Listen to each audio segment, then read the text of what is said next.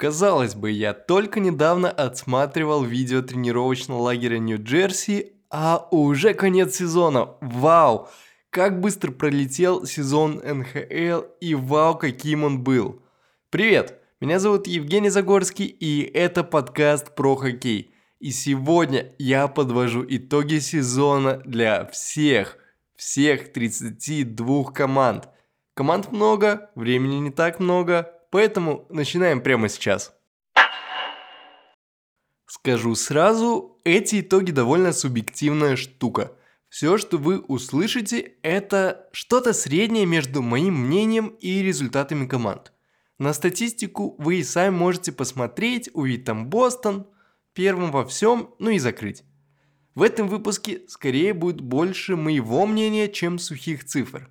Вот, предупредил, а сейчас предлагаю пойти по алфавиту и начать с Анахайма, хоть где-то он будет на первом месте.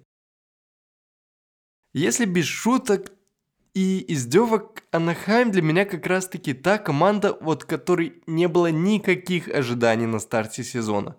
Я давно вижу ее в стадии перестройки, поэтому не удивляюсь позиции снизу. Вы могли заметить, что мне очень нравится Тревор Зигрес, он не только креативный игрок нового поколения, но и классный шоумен. Его тиктоки, общение с прессой и ставки на взбрасывание против Драйсайтла и других ветеранов лиги – это попадание в мое сердце. Простите, но за Зигресом мне в разы интереснее следить, чем за Макдэвидом. Точка. В межсезоне, когда Сони Милана ушел в Вашингтон, было даже как-то грустно – ведь у Зиграса забрали партнера для всяких там креативных штук. Сони Милана пробовал повторить набросы за ворот в Вашингтоне, но все это не то. Кроме Зиграса в Анахайме могу ответить Мейсона Мактавиша. 20-летний парень проводит хороший сезон и находится в топе команды по очкам. На момент записи подкаста у Мейсона 42 очка, и думаю, что в последующем он может стать тем самым костяком Анахайма и вместе с Игросом будет таким двигателем на пути к кубку, ну, минимум на пути к плей-офф. Что меня давно волнует в Анахайме, так это судьба Джона Гибсона. Джон – элитный вратарь, который подзастрял в неэлитной команде. Как и любому игроку, ему явно хочется в плей-офф, хочется кубок, но до этого Анахайму далеко.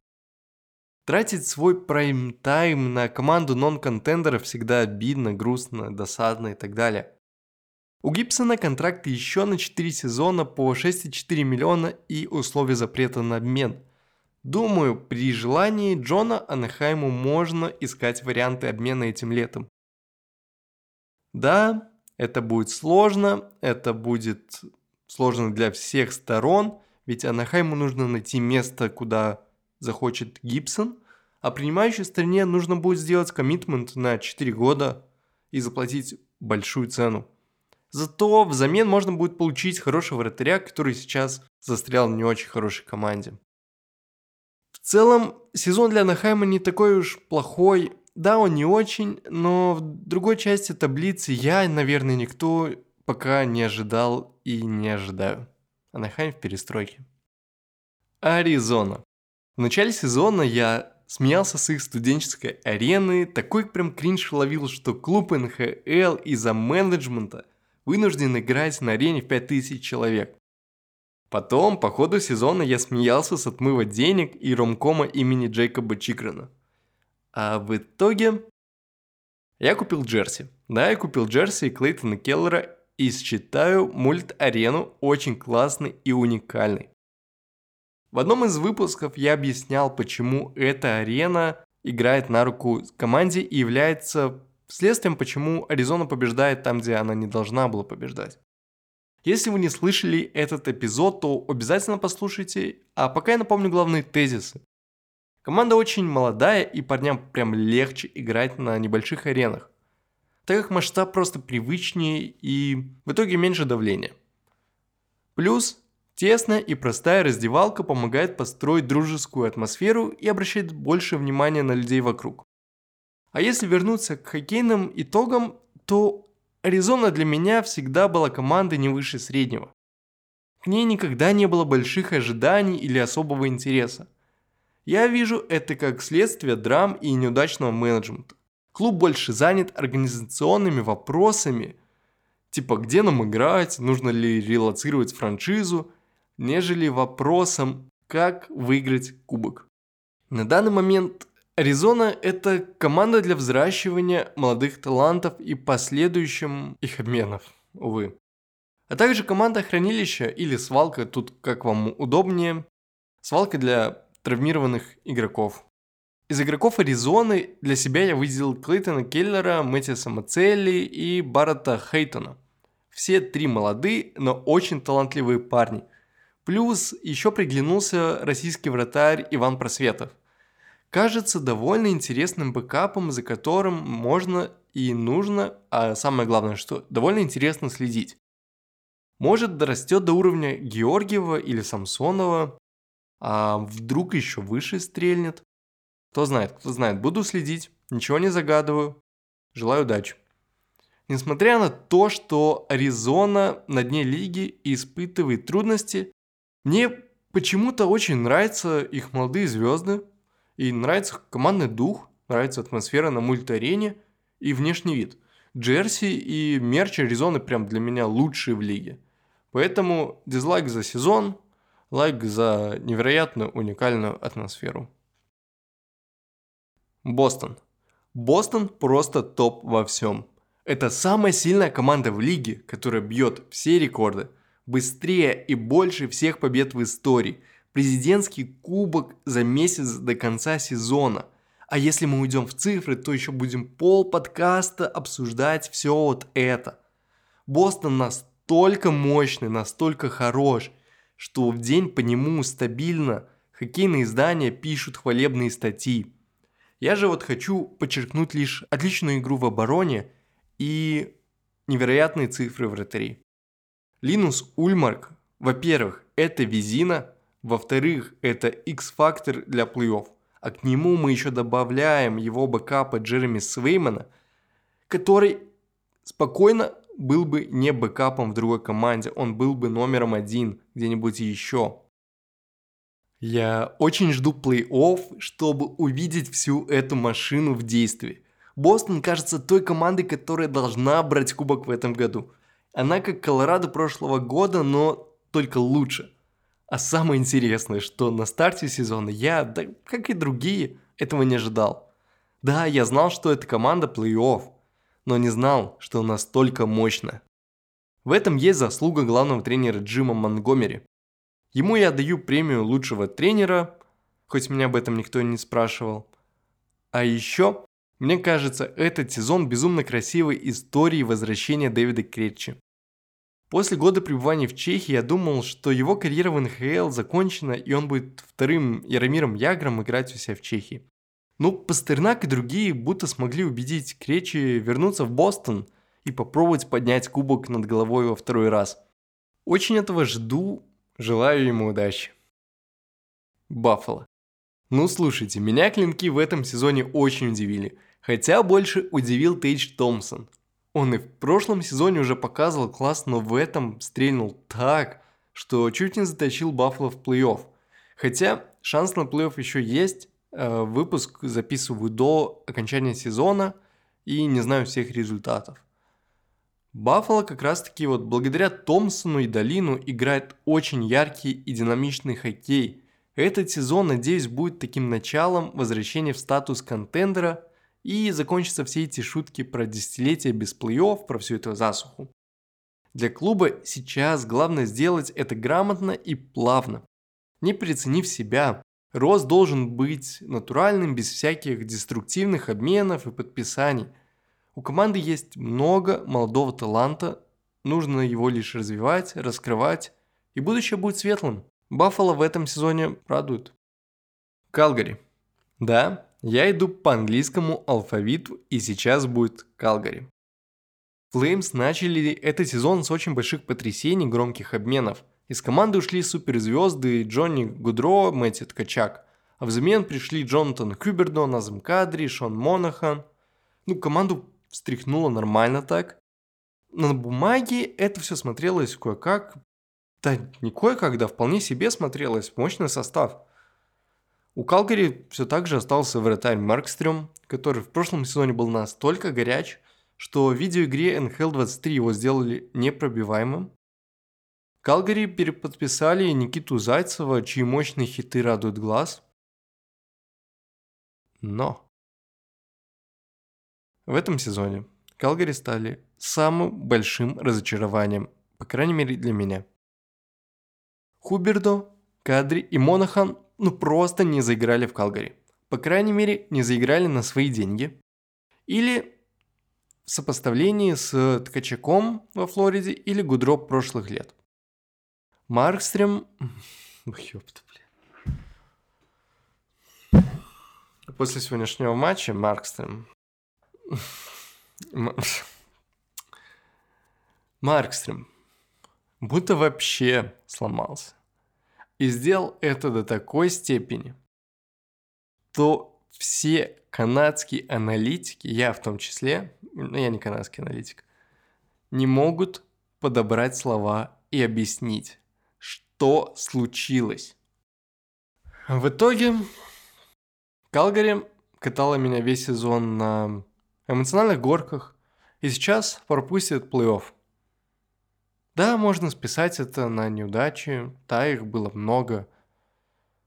Но глобально это тенденция, а не прецедент. Калгари очень разочаровали меня, ведь они могли спокойно разочаровывать другие команды в плей-офф.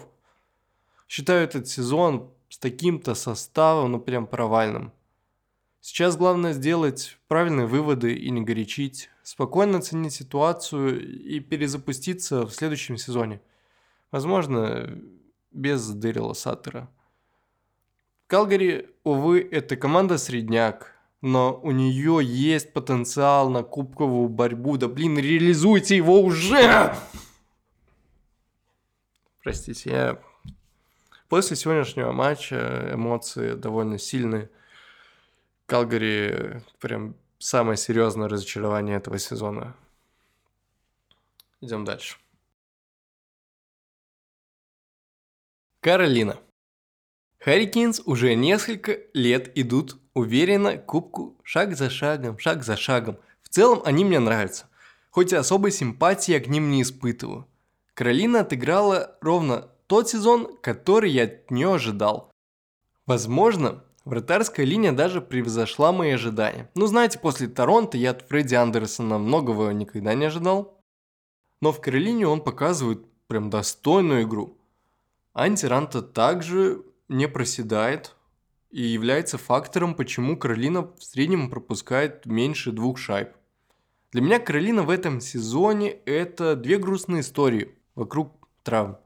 Во-первых, Макс Пачаретти – который повторно разорвал ахилл и, скорее всего, закончил свою карьеру в НХЛ, да и вообще хоккеистом. Во-вторых, Андрей Свечников. Мне очень нравится Андрей и его лакросс и креативность. Его выбывание я считаю прям существенной потерей для команды. Поэтому от Каролины в плей-офф я многого не жду. Э, кого еще могу выделить? Так это Брэд Бернса, который в свои 38 лет еще очень горяч и набирает 60 очков второй сезон подряд. Очень за него рад. Каролина какой год кажется мне командой, которая делает все правильно и постепенно идет к своему кубку. Чикаго. Чикаго давно меня разочаровало. И последней каплей для этого стал момент, когда они обменяли Марк Андре Флюри и Алекса Дебринкета. После этого одна большая черная дыра, которая логично отражается в таблице. В этом сезоне была лишь одна история с Чикаго, которая заставила думать об этом клубе. И это я про обмен Патрика Кейна. Все это было очень как-то даже странно, да и сам Патрик Кейн воду мутил только так. Да, было очевидно, что Кейн не хочет э, быть в Чикаго, а хочет в Нью-Йорк или Торонто. В целом его желание победило, Чикаго взял и обменял его в Нью-Йорк, а взамен получил почти ничего. Да и в целом их движение на рынке обменов – это один большой вопрос. Чикаго выглядели одним большим разочарованием и будут выглядеть таким еще несколько лет. Колорадо. Действующий чемпион Кубка Стэнли, которому спокойно можно простить все, даже ранний вылет из плей-офф, списав это на наличие Кубка. Свою глобальную цель клуб закрыл еще в прошлом сезоне. В этом сезоне еще на старте было понятно, что команда вряд ли возьмет back-to-back кубок, как это делала Тампа, ведь состав лишился значимых игроков по давлению потолка зарплат. По ходу сезона было очень много травм, и команда шла внизу дивизиона. Но во второй половине выправилась и взлетела вверх, и теперь в плей-офф. Но вот только последняя травма Кела Макара совсем не кстати. Колорадо для меня выглядит такой типичной посткубковой командой. Типа уже не такие сильные и так очевидно не претендуют на трофей, но и не такие слабые, чтобы не входить в плей-офф и не представлять опасности. Для повторного кубка, как мне кажется, им не хватает прям элитного вратаря типа Василевского и мощного ботом 6. А в моей модели ожидания реальность, они будто там, где и должны быть. Идут строго по графику. Ставлю лайк за такой отскок после череды травм и неудач. Колламбус. Тут хочется спросить одно. Ну как там Джонни? Классно? Кайфуешь? А он сможет лишь там что-то промямлить, вытирая слезы Агая. Когда Джонни Гудро перед сезоном выбрал Агая вместо Нью-Джерси, все были в шоке. А я радовался потому что дьяволы избежали ненужного многомиллионного подписания. Я считал и считаю, что Нью-Джерси хватит малогабаритных креативных игроков. Уже есть Хьюз, Мерсер, Хишер, Хольц. Поэтому спасибо, Джонни. Спасибо, что выбрал Коламбус. И удачи там мариноваться еще лет шесть. Привет, Лайне можешь передать. Но если отбросить все шутки и весь мой стёб, то Коламбус – это последовательное разрушение команды менеджментом и тренером. Про тренера это я про Джона Тартареллу, который, по-моему, только сломал игроков типа Лайни и пошел ломать игроков в Филадельфию. Коламбус – это клуб, в котором даже Джонатан Квик с нулевой статистикой в этом сезоне не захотел играть. Интересно, что от Коламбуса после подписания Джонни Гудро Другие ждали довольно многого. Минимум думали, что теперь этот клуб средняк. А на деле последнее место лиги. Из позитивного могу отметить освобождение Владислава Гаврикова. На этом все. Депрессивная, ага. Даллас. Я уже говорил, что у меня нет насмотренности до интереса к Далласу как хоккейной франшизе, как бы они там ни играли. Поэтому и ожиданий команде на старте сезона у меня не было. Я просто не думал об этом клубе, но мне не было интересно. Поэтому сезон звезд я могу лишь оценить на основе результатов и статистики. С ней все в порядке. Даллас – это топ Запада с очень хорошим вратарем. Это и про Оттинджера, и взрывным сезоном Робертсона – Джейсон Робертсон перевалил за отметку в 100 очков, 45 из которых голы, что очень круто для 23-летнего парня. А еще, как фанат Нью-Джерси, я могу отметить Скотта Веджута, который удивительно расцвел в Далласе и имеет статистику отраженных в 91,5%. Например, в Нью-Джерси при таком же количестве матчей за сезон Скотт Веджвуд делал меньше 90% процентов сейвов. А еще советую обратить внимание на Вайта Джонсона. Новичок показал хороший сезон и какое-то время был в гонке за Calder Trophy. Если говорить о Далласе как о команде в целом, то она, мне кажется, одним из фаворитов выход э, в финал Кубка Стэнли со стороны Запада.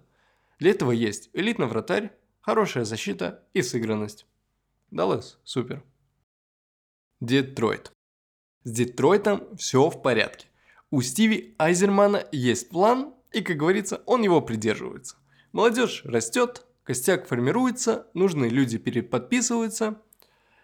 И за этот сезон в Детройте я увидел искру. Мне очень понравилось смотреть, как у команды ходит шайба, как разыгрывается большинство. Все эти тик-так-тоу комбинации – это чисто красота.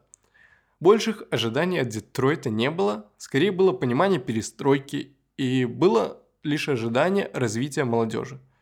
Лукас Реймонд забрался во второе звено и теперь ест минуты Тайлера Бертузи, которого обменяли в Бостон. Кстати, о Тайлере. Этот обмен был очень болезненен для Дилана Ларкина. Капитан Крыльев только-только переподписался с клубом и на следующий день потерял хорошего друга и сокомандника. Я очень люблю Бертузи и его незамотанные клюшки, но никак не могу привыкнуть к факту, что он теперь в Бостоне. В целом, Детройт провел сезон хорошо. Он на пути к окончанию перестройки, и, возможно, в следующем сезоне мы увидим прорыв. Чего, мне кажется, не хватает, это хорошей вратарской линии. Вилли Хусу и Алекс Неделькович, увы, не кажутся той парой, с которой можно идти в плей-офф. Я бы искал альтернативу. Пары не кажется, а? А как тебе Ваничек с Блэквудом в плей-офф? А? Мак Дэвид. Ой, я хотел сказать Эдмонтон, но ведь это одно и то же. Ну ладно, не одно и то же. Добавим Драйсайтла, и вот теперь вот будет Эдмонтон. Тут все просто. Это шоу двух игроков, а другие будто просто массовка. Именно так и только так я воспринимаю Эдмонтон.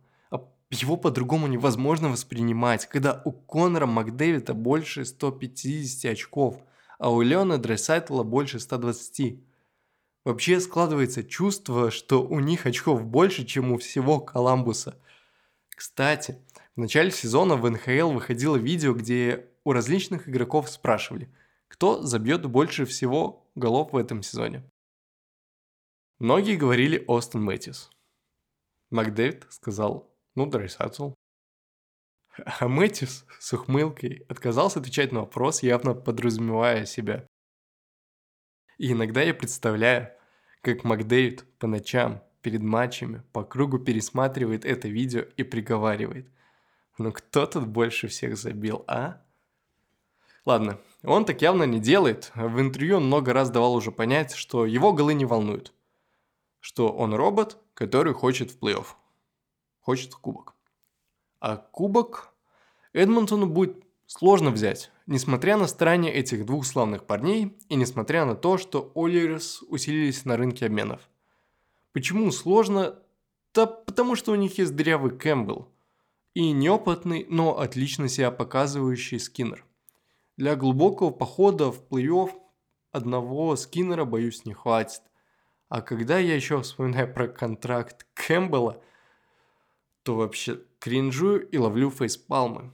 За работу менеджмента в предсезонке и по ходу сезона я ставлю дизлайк. А за то, что делают Макдэвид и Драйсатл, я ставлю 2 лайка. Флорида. В прошлом сезоне Флорида была лучшей командой лиги. Она тогда выиграла президентский кубок, но вылетела в плей-офф от Тампы. Этот сезон не был похож на прошлый даже близко. На момент записи подкаста Флорида борется за выход в плей-офф и вообще не отличается стабильностью. Иногда Флорида обыгрывала сильные команды типа Тампы 7-1, а иногда давала важные очки Филадельфии, проигрывая 6-3. Причина отчасти в нестабильной игре вратарей Бобровский полсезона был никакой и совсем не отрабатывал свой контракт. А самое грустное, что альтернатив у Пантер не было. Спенсер Найт также лажал, и лишь Алекс Лайн Леон, как его там зовут, показывал достойную игру. Но все скидывать на вратарей не стоит, потому что есть просадки в защите. И если Флорида выходит в плей-офф, то ей там будет сложно. Что касается ощущения сезона, то Флорида не оправдала моих ожиданий. После прошлого сезона я ожидал более уверенной игры и явно не такую отчаянную борьбу за вайлдкарт. Порадовал Мэтью Ткачак, особенно сравнивая с Хубердо. По факту этого сезона Флорида выиграла обмен. Мэтью набрал больше 100 очков и забил 40 шайб. Красная форма ему к лицу, и неважно, это Калгари или Флорида. Он молодец. Лос-Анджелес. Лос-Анджелес превзошел мои ожидания. И как-то бодро, будто посвистывая, залетел на первой строчке запада. Они втопили педаль в пол и летели атаковать. Не думают там о защите, балансируя между забитыми и пропущенными шайбами. Но неважно. Как по мне, сезон получился очень веселый и очень яркий. Да, были проблемы с защитой и вратарями, но их подлатали обменами, там Гаврикова, Крепесала, и теперь команда готова к плей-офф. В прошлом подкасте я анализировал Лос-Анджелес, так что в детали углубляться не буду, просто еще раз подчеркну. Шона Друзи и Габриэла Виларди. Очень яркие игроки. Они мне кажутся перспективными, так что советую следить за ними, следить за Лос-Анджелесом. Лос-Анджелес провел отличный сезон, Теперь ожидаю его в плей-офф. Миннесота. Миннесота – это еще один клуб-герой моего прошлого подкаста. К ним я в начале сезона подходил как к стопроцентному клубу плей-офф. У них было классное нападение с Кириллом Капризовым и Мэттисом Цукареллой, у них была хорошая защита в виде Джарда Спержерона и Мэтта Болди, у них был Марк Андрей Флери. Ко всему этому добавились невероятные цифры Филиппа Гастовсона, и вот – вот он рецепт для выхода в плей-офф, и он готов. Сезон порадовал, лишь разочаровала травма Кирилла Капризова, из-за которой он выбыл на длительный срок и не смог продолжить бороться за топ лиги по голам. Но его возвращение я ожидаю в плей-офф, поэтому не все так грустно, Кирилл еще порадует нас в этом году. Монреаль. К Монреалю после прошлого сезона, когда они с финала Кубка Стэнли упали на последнюю строчку лиги, вопросов ну не было. Все наши упавшие челюсти остались в прошлом году. В этом году мы увидели логическое продолжение. С какой-то точки зрения, такой расклад даже хорош для Монреаля. В этом году вновь большой шанс забрать первые пики драфта, а как мы знаем, этот драфт уникален на таланты. Там Бедарт, Мечков и все такое. Отец Хьюзов, который, если вы не знали, является генеральным менеджером Монреаля, сначала взорвал все, а теперь заново выстраивает команду. Это я поддерживаю, ведь радикальные меры лучше полумер и постоянный титул средняка и команды туда-сюда. Что мне еще понравилось в Монреале, так это желание выигрывать составом АХЛ и азарт в молодых глазах. Иногда я смотрел и удивлялся тому, что я никого не знаю, и вот эти никто обыгрывают сильные клубы. В общем, сезон провальный, но большего я не ожидал. Потенциал есть. Монреаль когда-нибудь станет великим вновь. Но не сегодня, не завтра и не послезавтра. Нэшвилл. По поводу Нэшвилла у меня странные чувства. Сначала они мне казались командой, которая могла войти в порочный клуб средняка. То есть было чувство, что они могут в плей-офф, но в то же время зачем? Было явно, что чего-то не хватает, и это что-то с годами просто так вот не появится. А скорее пропадет, если ничего не делать. Нэшвилл это осознал и совершил, как мне кажется, очень мощные обмены – так на рынке грабить другие команды на количество пиков, что им можно будет жонглировать еще долго не смог никто.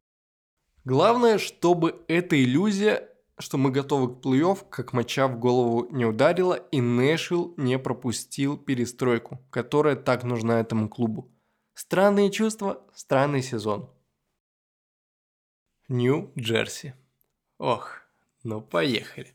Сейчас будут крики, визги и все эти возгласы фаната, который дождался адекватного сезона. Да что там адекватного, пушечного, яркого, незабываемого? Я был готов страдать все это время, чтобы увидеть, как эта молодая команда повторяет рекорд франшизы по количеству побед подряд. И почти ставит новый, но судьи решают, что нет. Мы подсудим в сторону Торонто и отменим голы. Да ладно с этими рекордами, давайте лучше порадуемся за Джека Хьюза. Доказал, что он настоящая суперзвезда с отличными лидерскими качествами. То, как Джек говорит о своей команде, о себе и желании побеждать, окончательно схлопывает все эти разговоры, что Хью слишком зеленый для НХЛ. То же самое и с Ника Хишером. Парни выросли и радуют меня. Доусон Мерсер залетел в команду с двух ног и настрелял почти 30 шайб. Джеспер Брэд который сезон подряд на высоте. Томаш Татар проделывает просто безумный объем работы. Очень улучшилась защита, и вот Йона Сигентолер один из самых надежных защитников лиги. Дуги Хэмилтон в этом сезоне какой раз забивал золотые шайбы. Я мог бы еще очень долго заниматься неймдропингом, перечислять всех игроков, кто там что сделал. Ведь команда сделала много, чтобы пройти снизу таблицы на первые строчки конференции. Могу лишь напомнить, что сезон начинался с поражений и кричалки «Fire, Lindy!», но всего через пару матчей кричалка сменилась на «Sorry, Линди». Положение Нью-Джерси в таблице – это смесь грамотного менеджмента, тренерства и целеустремленных игроков. Победа и мощь Нью-Джерси – это не случайность, а планомерная работа тренера Линди Рафа и хорошая селекция игроков от генерального менеджера. Я, я очень рад, что не подписали мелкого Джонни Гудро, а выменили мощного пауэр-форварда Тима Майера. Он в разы лучше дополняет команду, как мне кажется. Я очень рад появлению Джона Марина и Андрея Палата. Блин, я опять ухожу в перечисление игроков, но давайте лучше скажу, за кого я переживаю. А, переживаю я за Егора Шаранговича. Он одна из тех причин, почему я люблю Нью-Джерси чуть сильнее. Этот сезон у него не задался, и ожидаемые от него голы так и не случились. Мне кажется, что у Егора немного сменился фокус в сторону личной жизни. У него недавно родилась дочь, и его голова занята немного не хоккеем. С одной стороны, я рад за него, но с другой стороны, боюсь, что под давлением потолка зарплат его не продлят – Хотя, если покажет свои лучшие защитные качества и хлесткий кистевой бросок в плей-офф, то шанс остаться с дьяволами есть. А вот кого я не хочу видеть в Нью-Джерси уже несколько лет, это Сиверсона и Блэквуда. Оба привозят ненужные шайбы.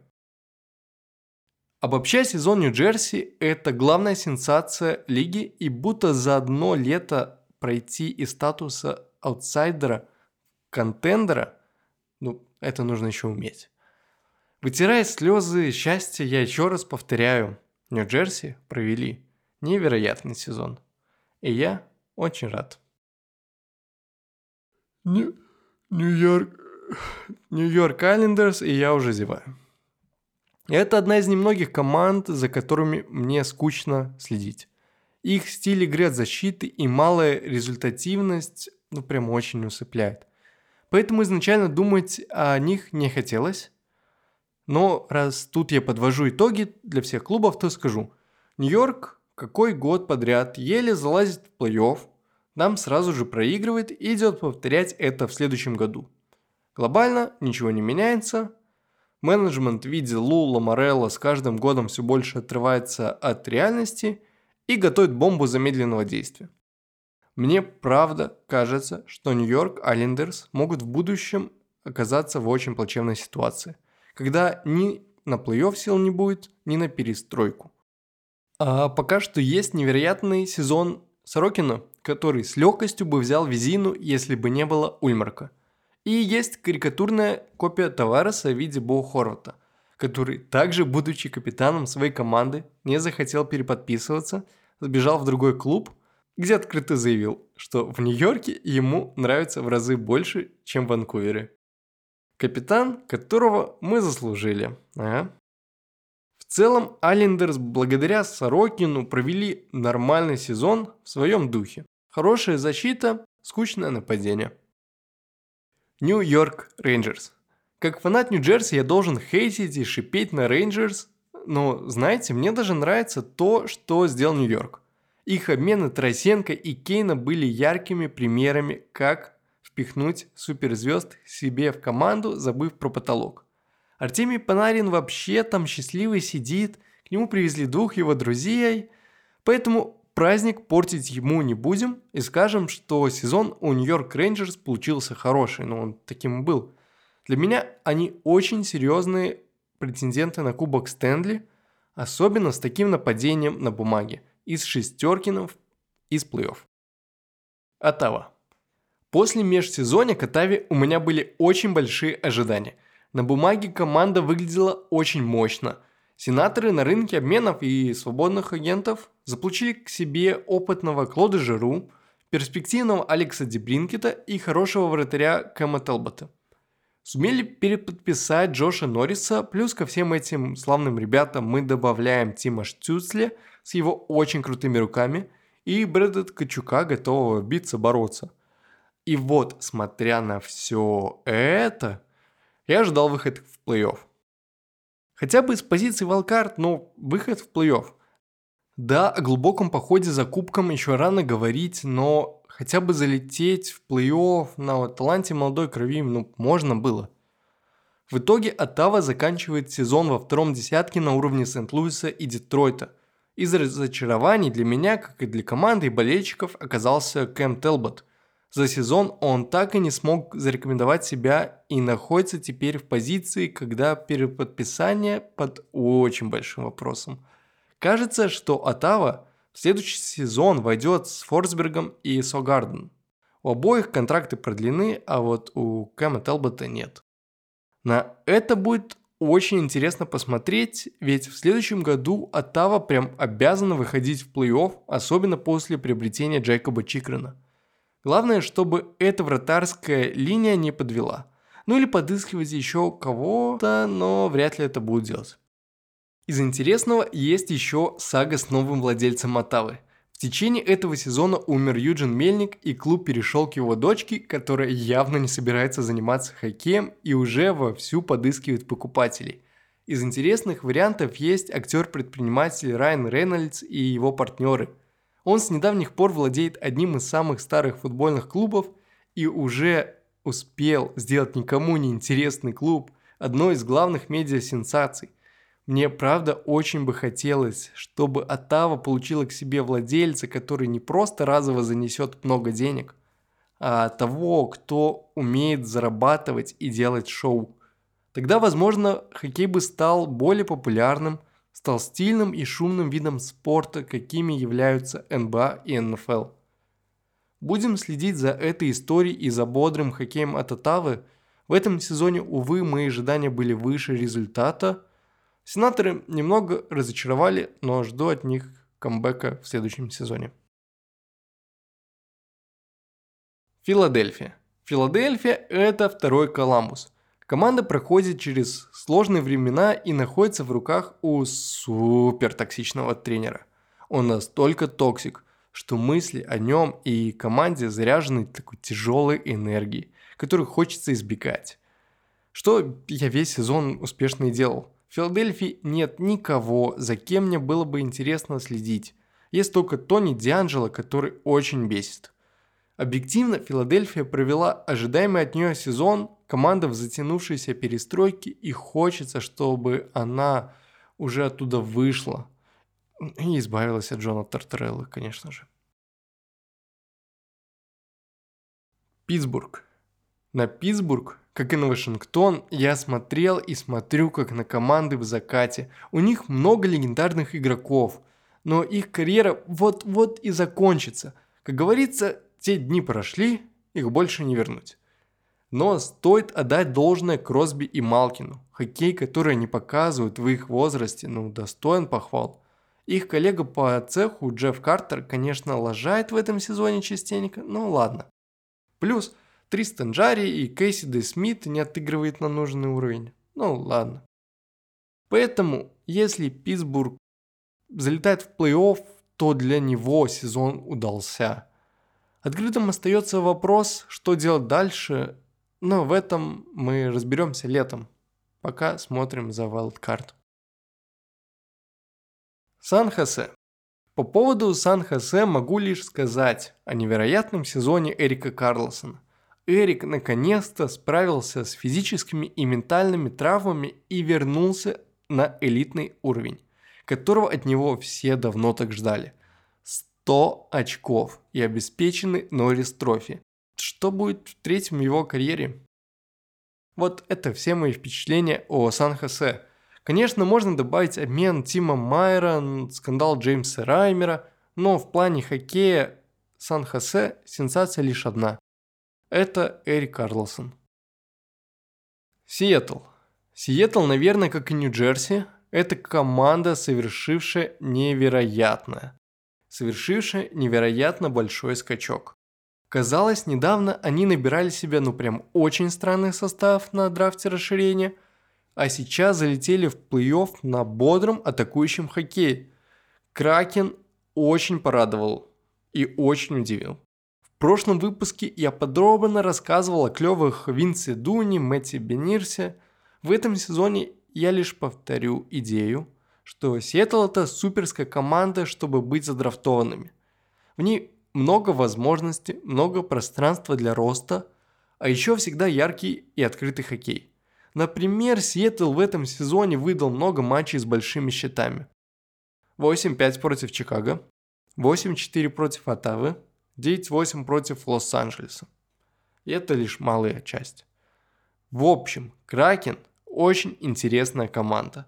Жалко, что лига так не считает и не позвала никого из этой команды в матч звезд. Сент-Луис. К Сент-Луису у меня был один вопрос. Вы в каком статусе находитесь? Вы продавцы или вы покупатели? И очень хорошо, что команда ответила правильно. Распродала игроков и ушла на перестройку. Обмены Тарасенко и Орайли стали, наверное, одними из самых громких событий в этом году. Я рад, я очень рад за Владимира, что он наконец-то выбрался от клуба, из которого хотел уже уйти несколько сезонов. И я рад, что ветерану Райну Орайли открылся еще один шанс поднять кубок над головой – Сент-Луис ушел на перестройку и, надеюсь, он сделает это полноценно, а не на лету. Тампа. После двойного кубка и третьего финала подряд планка Тампы закинута так высоко, что не знаешь, с какой мерной ленты к этому подойти, да и с какой стороны. Как бы команда явно уже не та, что раньше, но все такая же страшная, все такая же мощная. У них все так же лучший вратарь мира Андрей Василевский, у них креативный ум и бросок Кучерова, лидерство Стемкоса, Сергачев в защите, плюс в ботом 6 добавились Кори Перри и Танер Жано. И знаете, на месте Торонто я бы очень сциковал выходить в плей-офф против Тампы, даже сейчас.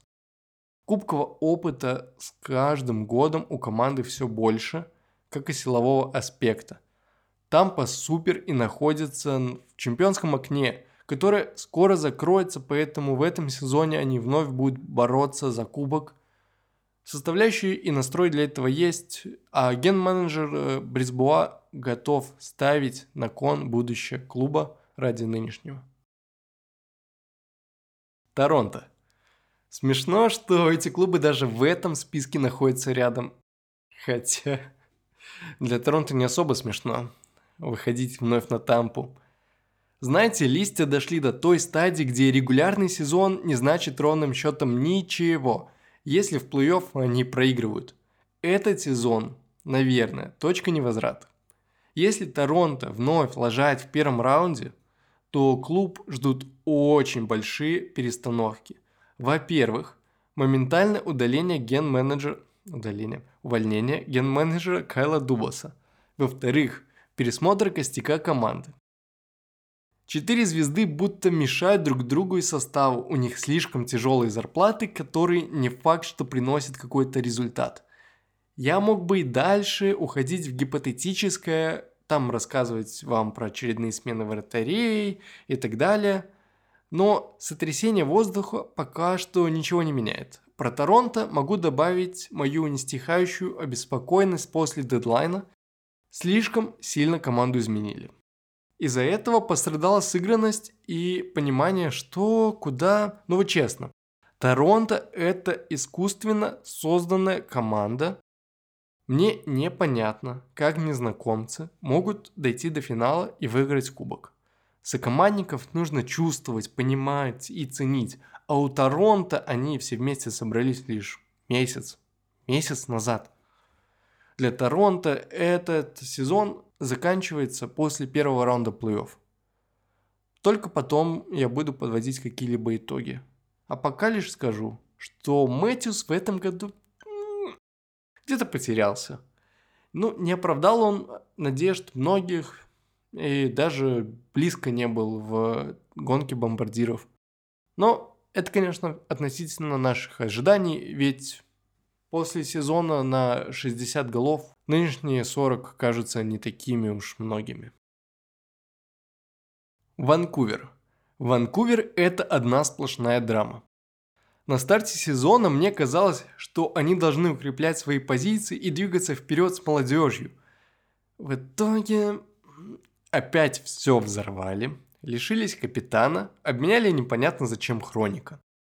Я читаю в Твиттере некоторых фанатов Ванкувера и на протяжении сезона видел негодование. Мне кажется, это хороший индикатор, как прошел сезон. От себя могу добавить, что меня очень порадовал Андрей Кузьменко. Очень интересно было смотреть за его креативностью. Я не забуду момент, когда он выставил корпус и Вместо того, чтобы дать пас, как от него ожидала защита, он поехал спиной к воротам и забил. Вау. Из разочарований это Тэтчер Демко. Мне почему-то всегда казалось, что он хороший вратарь. Однако в этом сезоне что-то не то. Возможно, травмы дают о себе знать, а возможно, я просто изначально построил ложные ожидания. Ванкувер сегодня – это разочарование. И разочарование это еще слабо сказано. Вегас. Вегас, как и Даллас, это команда, за которой мне неинтересно смотреть. Ну, прям совсем, вроде играют хорошо, лидируют на Западе, но как-то неинтересно, я не могу это для себя объяснить. Из игроков там только радует Фил Кессел, его любовь к Коле и хот-догам. На этом все. Мои знания и интерес к этому клубу закончены. Никаких оценок, следовательно, делать не буду. Вашингтон. О, Вашингтон – это очень интересная история. Со стороны это выглядит так, что клуб просто ждет, пока Овечкин побьет рекорд Грецки. Никаких перестроек или движений, которые помешали бы Александру сделать историю. Вот и я этот клуб воспринимаю как место для рекорда Овечкина – Поэтому говорить про успешность или неуспешность сезона как-то не хочется. Я понимаю, что Вашингтону нужны изменения и что они уже не в состоянии брать кубок. Но в то же время понимаю, что капитана Кэпс очень уважают и сделают все ради его успехов. С медийной точки зрения это очень правильно. Грецкий скакал там по клубам, а Овечкин с драфта и до последней игры будет забивать только за Вашингтон – и в этом красота и величие. В Вашингтоне я еще хочу отметить Евгения Кузнецова, который в этом сезоне нашел свой стиль булитов и сделал из всего этого шоу. Его прокрут клюшки с насмешкой, шинковка шайбы на замедлении и неожиданный бросок не просто дают результат, но и становятся поводом для обсуждения. То, как Кузнецов из тренировок предсезонки перенес успешную реализацию булитов сезон достойно упоминания в итогах сезона. Кузнецов бил булиты 6 раз и 5 раз забрасывал, и все в одном стиле. И мне честно, все равно честно, что там бумеры говорят про ограничение времени на булит, как их бесит Кузнецов. Выглядит это так, что они завидуют Жене, который придумал очень интересный и очень эффектный способ забивать булиты. Овечкин и Кузнецов в порядке, Вашингтон относительно, поэтому просто помним про цели и приоритеты. Виннипек. Виннипек я воспринимаю команду, которая мешала Калгари. Увы, на этом все. Опять же, нет насмотренности и понимания, из какой точки они двигались и куда пришли. Я не знаю всех этих историй, драм и трагедий. Виннипек для меня выглядит как команда средняк, которая не является серьезным конкурентом, но и не является и слабым. Знаю, что у них классная атмосфера на арене во время плей-офф, все фанаты тогда приходят в белом и очень громко кричат. Но это не отменяет того, что в плей-офф я хотел видеть Калгари. Давайте так. Если Виннипек попадает в плей-офф, а он, скорее всего, попадает, то сезон они провели хорошо и свою цель выполнили. Все, что дальше, это для них уже экстра. Вот такие получились итоги, и если обобщать, то этот сезон был очень ярким и интересным.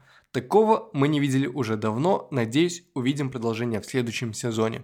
А пока что нас ждет самая яркая часть – это плей-офф. Ставки поднимаются, битвы становятся жестче, хоккей более тактичным, быстрым, фанаты более эмоциональными. Кстати, о фанатах хоккея. Спасибо, что дослушали этот выпуск. Я очень рад, что этот спорт занимает нас настолько, что мы собираемся в подкасте про хоккей. Чтобы нас стало еще больше, тыкните 5 звезд в Apple подкастах, это очень помогает продвинуться в чартах и стать более заметными. Микрофон говорил Евгений Загорский, услышимся в плей-офф. Пока.